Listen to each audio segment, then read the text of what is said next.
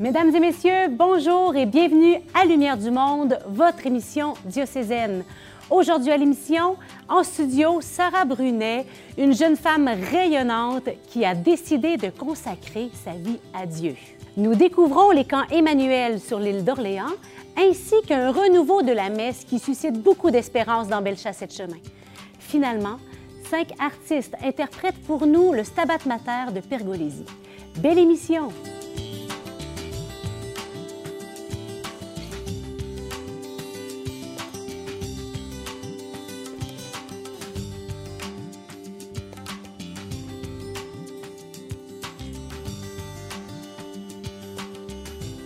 Aujourd'hui, j'ai le plaisir de vous présenter Sarah Brunet. Elle a tout juste 30 ans et elle est amoureuse du Seigneur depuis 12 ans maintenant. Depuis 2018, elle est officiellement sœur de l'agneau dans les brebis de Jésus. Bonjour Sarah, quelle joie de t'accueillir, de te retrouver ici à Lumière du Monde. C'est une joie pour moi aussi, Geneviève. Alors Sarah, tu as grandi dans une famille chrétienne, mais il y a eu un moment clé dans ta vie, une rencontre personnelle avec le Seigneur. Raconte-nous ton cheminement. Oui, donc comme tu le disais, euh, j'ai grandi dans une famille euh, vraiment euh, baignée dans la, dans la foi, où, Jésus avait une place importante.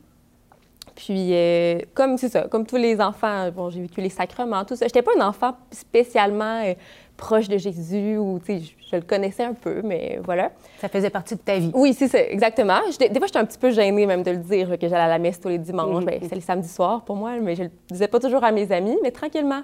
Euh, quand même, au secondaire, mes amis m'acceptaient comme ça, puis... Euh, donc, c'est ça, vers la fin du secondaire, euh, tranquillement, je me pose plus de questions, je m'éloigne, en fait, de, de la foi. ça me parle moins, en fait. Puis, au début du cégep, je rencontre un garçon, puis tous ces doutes-là que j'ai par rapport à, ma foi catholique sont encore plus remis en question, puis je m'éloigne euh, tranquillement des, sacrements. Puis en 2008, tu commences à moins aller bien, même que tes amis s'inquiètent pour toi. Exactement. Mais ça se passe tout dans une même saison, c'est tout mhm. à l'automne 2008, ma première session de cégep. Puis c'est ça, plus ça va dans la relation avec ce garçon-là, puis mon éloignement de, de, la foi, en fait, plus euh, je suis plus moi-même, en fait. Mhm. J'ai plus la joie que j'avais, la, la vie qui était comme naturelle chez moi, ça, s'éloigne. même mes amis s'inquiètent, ma famille aussi. Mm-hmm. Puis mon frère Thomas, qui est, qui est consacré à Marie-Jeunesse, m'invite euh, à une fin de semaine de, de prière, de, ressourcement. Et là, j'ai pas d'excuse pour lui dire non. Donc, euh, j'y vais, euh, sans trop, sans trop d'attente, vraiment. Puis là, ben, c'est vraiment une fin de semaine marquante. comme mm-hmm. tu le disais, c'est un moment crucial dans, mon cheminement de foi, dans ma vie. Et parce qu'à ce moment-là, ben je, je toutes mes doutes, en fait, par rapport à la liturgie, la, liturgie les sacrements, et tout se met à avoir un sens, en fait. Je vois la beauté que ça a, l'Église, le, la vie de foi. La vie de foi, euh, même l'Eucharistie, tout ça. Il y a des enseignements qui viennent me toucher profondément. en fait, je pleure presque toute la fin de semaine. Euh, il y a une parole de Dieu aussi qui est qu'une personne m'invite à, lire là, pour la messe. Puis euh, ça vient vraiment me, percuter parce que c'est quelque chose qui vient me parler. Puis je disais euh, juste avant, là, quelques mois plus tard, euh, quelques mois plus tôt, pardon, que Dieu me parlait plus, me parlait pas. Mais là, c'était clair, il s'adressait à moi. C'était vraiment personnellement. à ce moment-là. C'est ça, exactement. Une soirée marquante, cette soirée dans cette fin de semaine de jeûne où tu découvres la présence de Jésus dans le Saint-Sacrement. Exactement. Donc, comme je te dit un peu plus tôt, j'avais beaucoup de doutes euh, par rapport, euh, ben, entre autres, à la présence de, Jésus dans l'Eucharistie. Parce que c'est vrai que, logiquement, avec notre intelligence, c'est pas quelque chose de, de qui se résonne. Bon, Dieu qui est présent dans un morceau de pain. Euh, mais vraiment, là, à ce moment-là, on a vécu, c'est un temps de prière magnifique. Puis j'ai laissé une petite fente de mon cœur que j'ai ouvert. Puis ça a été une rencontre vraiment avec Jésus. Il était là, je, je, sentais sa présence, c'était clair que c'était lui. J'avais pas de doute à avoir. C'était comme si toi et moi, on se parle en ce moment, je pourrais pas te dire, ah, Geneviève, t'existes pas. T'existes pas, c'était pas, là. C'était la même chose. Les yeux vraiment... du cœur, les yeux de la foi qui te permettent de voir plus loin. Exactement, exactement. C'est vraiment la, la foi, ma foi d'adulte est comme née à ce moment-là. Puis euh, il y avait plus de doute qu'il était là. Puis c'était une, immense paix, comme un fleuve de paix qui est entré en mon cœur beaucoup de joie aussi, puis toute la, la vie qui était comme partie est, revenue, en fait, à, ce moment-là. une infusion de vie à travers le, Seigneur qui se présente à toi. Et donc, tout doucement, ton désir de te consacrer au Seigneur surgit, ton désir de lui appartenir, c'est venu progressivement. Raconte-nous le processus. Oui, c'est ça. Évidemment, c'est pas euh, le, lendemain que je me suis dit, bon, maintenant, je donne ma vie au Seigneur. Loin de là, c'était vraiment, bon, OK, je vais peut-être recommencer à la messe le dimanche par, par choix, pas parce que mes parents m'y invitent. Euh, puis doucement, c'est ça. C'est vraiment un retour progressif au Seigneur, un peu comme la brebis perdue là, qui a été retrouvée. Il y a tout le chemin de retour pour mm. aller euh, jusqu'au troupeau. Donc, tout doucement, c'est ça, ça se vit par je vais à des fins de semaine un petit peu plus souvent, mais pas, pas régulièrement au début. Mhm. C'est vraiment très, très progressivement. Ça vient progressivement, un petit peu à la fois, mais il y a quand même un moment donné où tu dis hum, j'aimerais ça offrir une année de ma vie au Seigneur. Oui, exactement. Donc, euh, je sens cet, cet appel à, vivre une année euh, pour le Seigneur. Puis, en même temps, de vivre cette année, pour moi, c'est ouvrir mon cœur à la possibilité de la vie consacrée, donc de devenir religieuse. Pas parce que j'étais comme sûre que c'était ça ou pas, mais je savais que ça devenait, c'est ça, une possibilité. Puis même, euh, juste pour l'anecdote, j'ai une de mes amies, j'étais dans l'autobus, je me rappelle très bien, à qui je me dis, je vais tenter le terrain, tu sais, pour juste préparer au cas où, hein, si jamais je devenais sœur un jour. Donc, j'ai dit, euh, Julie, euh, si Qu'est-ce que tu dirais si je devenais religieuse? Puis comme, mais voyons donc, Sarah, t'es tellement joyeuse, vivante, euh, tu sais, euh, il semble que ça ne fit pas avec toi. Puis je dis, non, j'en connais des comme ça, là, il n'y a pas de... je vois pas de contre-indication. Donc, euh, c'est ça. ça. Tranquillement, c'était une ouverture de mon cœur à cette possibilité-là, sans que ça soit clair tout de suite. Tout de suite, là. Exactement. Mhm. Et puis, donc, tu vis des camps Emmanuel, donc ce qui te permet de te rapprocher aussi du mouvement des brebis de Jésus, des Sœurs de l'Agneau dont tu fais partie aujourd'hui. Exactement. Donc, pour cette année-là que je voulais vivre, qui vivais dans une autre communauté, je me suis dit, bon, l'été avant, j'aimerais me préparer le cœur d'une manière qui, qui me ressemble. Et euh, un concours de circonstances fait qu'on me parle des camps Emmanuel, donc des camps euh, dans le mouvement des brebis de Jésus, des camps avec la foi vraiment au centre, la parole de Dieu au centre. Donc, euh, j'ai je fais euh, les démarches pour y participer, puis euh, je deviens animatrice dans ces camps. Puis c'est vraiment euh, c'est une découverte, parce que je connaissais pas les brebis de Jésus, je connaissais pas non plus les Sœurs de l'Agneau. Donc il y avait Marie-Lou qui était ma responsable, Sœur Marie-Lou, que j'ai rencontrée cet été-là. Mm-hmm. Ça a été vraiment, waouh, wow, c'était, c'était, une découverte de, ce, ce, ce mouvement-là, puis c'était cette manière-là aussi de s'offrir au Seigneur. Oui, c'est ça, c'est ça. Puis vraiment, pour les enfants, puis moi, depuis que j'étais petite, je m'étais dit, je sais pas encore ce que je veux faire dans la vie. Je sentais qu'il y avait quelque chose de grand qui m'attendait, mais sans trop savoir quoi. Mais c'était clair que c'était auprès des enfants. puis ah, là, c'était comme et ça te va auprès des enfants. ça te va si bien. Et qu'est-ce qui t'a touché dans ce, dans ce mouvement-là, aussi chez les Sœurs de l'Agneau, dont tu fais partie maintenant? Là? Euh, il y a plusieurs choses. Je dirais, entre autres, l'esprit de fraternité, de simplicité. On est un, même si c'est pas euh, dit, on est un mouvement qui est franciscain, donc toute cette, cette couleur-là franciscaine. Il y a aussi toute la place de la parole de Dieu qui est vraiment, euh, qui est vraiment au centre, qui, qui nous habite, qui nous qui conduit chacune de nos journées, puis qui est au cœur du, charisme, la parole de Dieu. Puis cette rencontre intime avec le Seigneur là, qui, qui se vit euh, de plein de manières, là, mais euh, c'est ça, une intimité avec le Seigneur aussi qu'on vit nous-mêmes, qu'on fait vivre aux enfants, aux familles qu'on accueille. Et maintenant, tu es religieuse chez les Sœurs de l'Agneau, donc qu'est-ce qui s'est passé? Il est où le pas que tu as fait? Oui, c'est là que je donne ma vie au Seigneur. Bien, encore là, ça s'est fait progressivement, je te dirais, parce que j'avais quand même découvert différents... Euh, familles d'église dans les différentes spiritualités, couleurs d'église. Oui, c'est ça. Puis que j'ai avec laquelle je me sentais bien aussi. Mais il y avait comme quelque chose de spécial. Ça s'est fait euh, aussi progressivement aussi, à force de, vivre des temps, des, temps de prière, des fins de semaine, euh, les étés aussi que je passais depuis, ça fait dix ans que je passe mes étés euh, à la Maison Emmanuel à l'île d'Orléans avec les brebis de Jésus. Donc, c'est de me sentir vraiment bien, vraiment à ma place. C'est comme si plus ça va, plus je voyais que c'était exactement je sais pas comment dire, là. L'espace. L'espace était fait pour moi, là, vraiment, là. C'est comme tous les, les, talents, les dons que j'ai reçus peuvent tous se déployer au, au maximum, C'est vraiment euh, de réaliser que hein, c'est là que je peux me déposer puis m'enraciner puis que je vais porter le plus de fruits, là. Ça, c'est comme ça progressivement, mais c'est là que je, je le réalise aujourd'hui. Puis pour t'avoir vu une fois ou l'autre animer, intervenir avec les enfants, euh, je, voyais puis je me disais, elle est tellement à sa place, elle est tellement rayonnante. C'est tellement, tu sais, comme on dit, on est sur son X, là. voilà, être à sa place, là, ben, c'est vraiment beau de, de, te voir, te déployer avec le Seigneur dans ces milieux-là. Alors, chère Sarah, je te laisse présenter le premier reportage qui te touche de près. Oui, donc j'en parlais un petit peu plus tôt. On va vous présenter les camps Emmanuel, donc les camps qui sont animés par les brebis de Jésus, des camps à la fois pour les familles, il y en a aussi pour les enfants. Puis où, comme vous allez le découvrir, la foi est vraiment au centre. Tout en même temps, un camp, euh, un camp de vacances c'est amusant. Amusant, vraiment, et, comme on l'aime pour vivre au cœur de l'été. C'est à découvrir. On découvre ça à l'instant. Je suis animateur depuis deux ans et c'est ma troisième année cette année.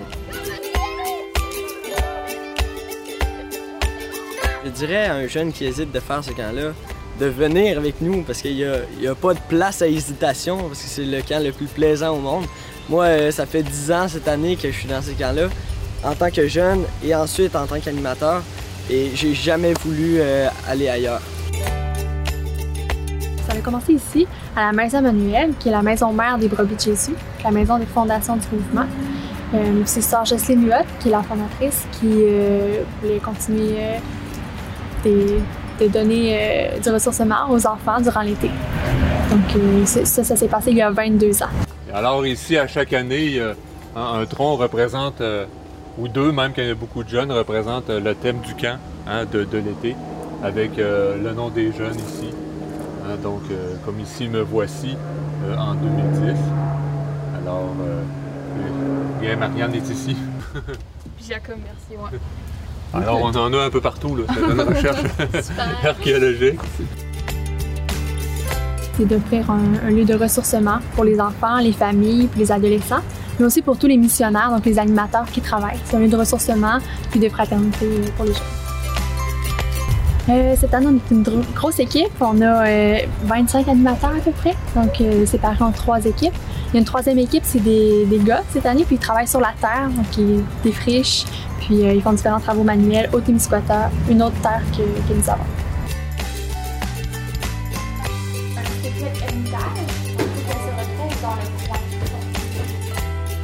Pour vous, personnellement, on va passer chacun votre tour. Qu'est-ce qui serait des obstacles, des défis à, dans votre vie que tu pourrais rencontrer après, après le camp, après, la sainteté, là. non, mais des obstacles qui t'empêcheraient de devenir saint, qui te rendraient la chose plus compliquée. Te chicaner parfois? Ben, c'est ça, la chicane. Ça pourrait t'empêcher. Ben, c'est fun, puis des belles activités. Et ces deux-là, je les ai fait, puis lui, euh, c'est l'animatrice qui me l'a donné. Euh, mon activité préférée, euh, j'aime bien euh, les temps de prière, j'aime bien, bien, ça. Euh, j'aime ça quand euh, le, spectacle des animateurs, j'aime aussi bien ça. C'est très drôle. je trouve que c'est un très bon camp, vraiment. j'aime vraiment ça. Je, je, conseille à beaucoup de personnes. Si tu es chrétien, là, c'est un parfait camp pour toi. C'est bien moi, mon berger, je te souhaite la paix tu es mon bien-aimé. Je t'envoie vers toutes les nations. Dis-leur que je suis ressuscité.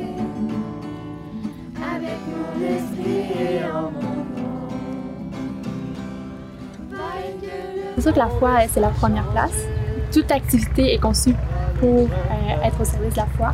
Euh, comme comme on a dit, il y a les expériences évangéliques, c'est certain, on vit le sacrement du pardon, la messe, mais aussi même tous les temps de jeu, de, repas, il y a tout le temps un aspect de la foi qui est présent. Donc c'est vraiment... Euh, l'objectif, c'est de conduire les jeunes à Jésus.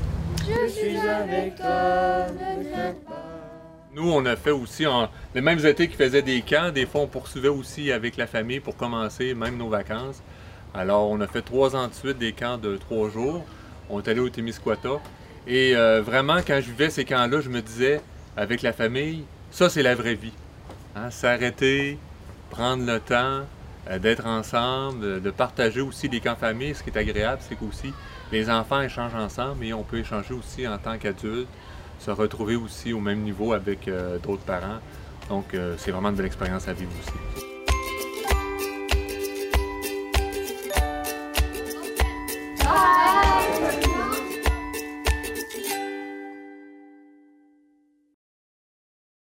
Alors, ça donne le goût, ces beaux camps-là. Je pense que je vais m'inscrire au camp des tout-petits. bon, malgré la pandémie, le sans blague, malgré la pandémie, cet été, il y aura des camps Emmanuel. Comment ça va se passer dans le contexte actuel? Oui, donc c'est ça. Comme tu dis, c'est sûr qu'il y en a. Si euh, la, santé publique ne nous permet pas de faire des camps de vacances où on peut dormir, il va y avoir des camps de jour. Donc, pour les familles, c'est une fin de semaine, vendredi, samedi, dimanche où les familles viennent toute la journée, puis euh, les activités sont, semblables à ce qu'on faisait avant aussi. Puis un camp d'une semaine euh, pour les enfants. Puis si jamais on peut faire plus, bien, il y aura aussi des camps au Témiscouata, une autre place où on a des camps euh, dans le coin de, Rivière-du-Loup. Puis voilà, donc ça va être la même, le même souffle, la même vie, c'est juste qu'on va s'ajuster pour respecter. Adapter à la situation actuelle. C'est ça, exactement. Bon, ben merci Sarah d'avoir été des nôtres. On se retrouve bientôt, j'espère. Hein. Et si jamais vous voulez plus d'informations sur les camps Emmanuel ou pour vous inscrire, vous n'avez qu'à aller sur le site www.lesbrebiesdejésus.com. Des gens qui ne fréquentaient pas l'Église en ressortent en disant Merci, merci de m'avoir invité. Un renouveau d'enthousiasme et de ferveur. Qui aurait cru que la pandémie permettrait cela? C'est ce que nous découvrons à l'instant.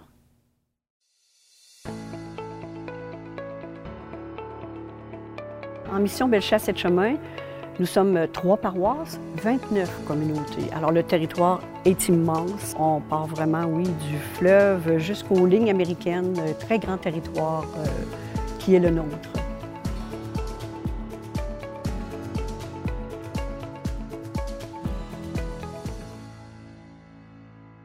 Tout départ, quand le cardinal, euh, lors de l'entrée pastorale en septembre, nous a lancé le projet, nous a fait la proposition de, développer euh, les maisonnées, nous, on a pris ça très au sérieux. On a dit, on propose cette euh, possibilité d'organiser des maisonnées.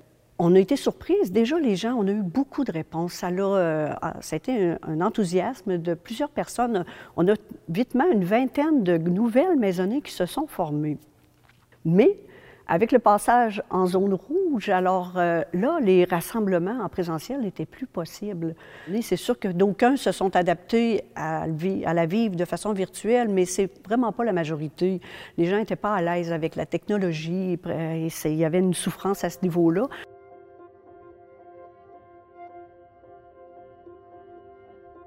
Vu qu'on ne pouvait pas, euh, à cause des restrictions, faire des maisonnées dans nos maisons, puis se rencontrer dans nos maisons, bien, les prêtres ont décidé de, de, faire une messe genre maisonnée, donc ils pouvaient avoir un partage à l'intérieur de, la messe. C'est à ce moment-là que moi, j'ai décidé, euh, ben pourquoi pas, moi, je ferais, j'aurais pas de maisonnée pour euh, le au début, c'est parti de mon propre désir à moi de venir à l'Eucharistie. Pour moi, c'est important. Alors au départ, je ne croyais pas que ça pouvait s'appliquer à, nous parce qu'on n'avait pas de maisonnée comme telle au sens du partage de la parole.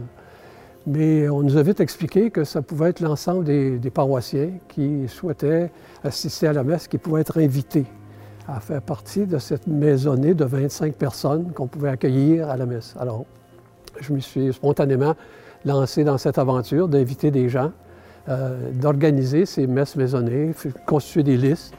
Alors, les gens arrivent, on a nos petites feuilles. Les listes ont été faites par ordre alphabétique, donc ça se repère assez facilement. Ça, ça fait que, mais là, le plus difficile, c'était de, d'appeler des gens au début, là, de dire euh, bon, qui j'appelle, ils vont-tu vouloir venir? Euh? C'est sûr qu'au départ, il y a eu des gens qui ont eu une certaine résistance parce que euh, d'appeler des gens puis d'inviter des gens, il y a des communautés où on me disait ben non, là, je vais choquer, je vais choquer les paroissiens, ceux que j'appellerai pas, ils vont être choqués après moi de ne pas les avoir invités.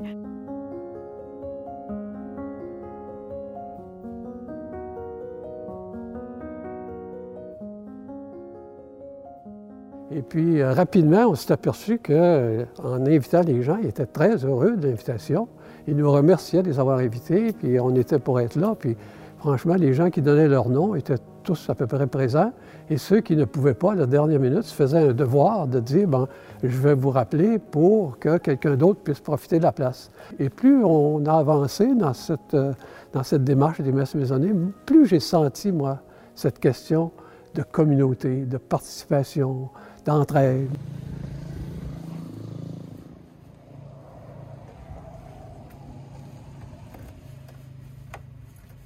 Et là, les gens disaient, quand on organise une première messe, les personnes qui sont présentes sont tellement heureuses d'avoir été appelées, d'avoir été invitées, qu'ils nous demandent, vous allez en organiser une autre, vous allez nous appeler à nouveau.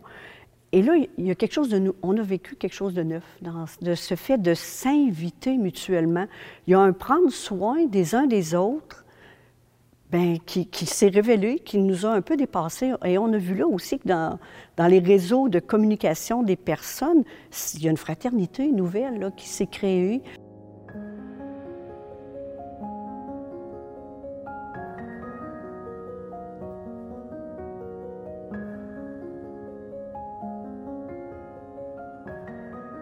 Pense que ça va donner un sentiment de, communauté. Je pense que le sentiment de communauté, on l'avait un peu perdu, cette espèce de sentiment d'entraide, de partage. Alors, euh, je pense que les messes maisonnées, tranquillement, vont faire en sorte que les gens vont euh, aller un peu plus dans ce mouvement-là. Et puis, sur le plan citoyen aussi, ils vont aller plus dans ce mouvement-là. Moi, je sens déjà dans la communauté ou dans le village de Saint-Michel un mouvement de solidarité. Ben, y a, oui, il y a des gens qui venaient, maintenant pas beaucoup, pas souvent, ou euh, à l'église. Puis peut-être ces personnes-là qu'on a appelées justement, tu sais, puis qu'on a dit Est-ce que tu aimerais ça venir? On a une place, là. Puis ils ont dit oui. Puis ces personnes-là, là, ça, les, ça les, comme ça les transformait, là, tu sais. Ils, ils, étaient vraiment contents, là. Ils ont osé inviter. Les gens, les gens même qui ont invité leur groupe ont été étonnés de, la joie qu'ils ont procuré à leurs membres de leur faire vivre cette célébration-là, parce que plusieurs, et j'ai entendu les témoignages de gens dire, nos membres ont apprécié, ça nous a fait du bien, et je pense que davantage en ce temps de pandémie, d'entendre la parole de Dieu, de, se laisser toucher, euh, c'est un bon pour plusieurs personnes qui ont redécouvert. Je pense que c'était une grâce pour moi. Là. Euh, Seigneur, peut-être qu'il me préparait à ça. Moi, je suis une paroissienne bien ordinaire. Je ne prends pas la parole puis je fais rien de spécial. mais euh, le fait d'avoir contacté des gens là, par téléphone, puis de les avoir invités, euh, ça m'a valorisé, là, ouais. Puis ça, ça, me fait me sentir encore plus proche du Seigneur, là. J'avoue que ça me donne beaucoup d'espérance. Ça me donne beaucoup d'espérance. Et puis quand je ressens euh, les retours que j'ai dans l'organisation des messes maisonnées, eh bien, je me sens régaillardi dans ce sens-là.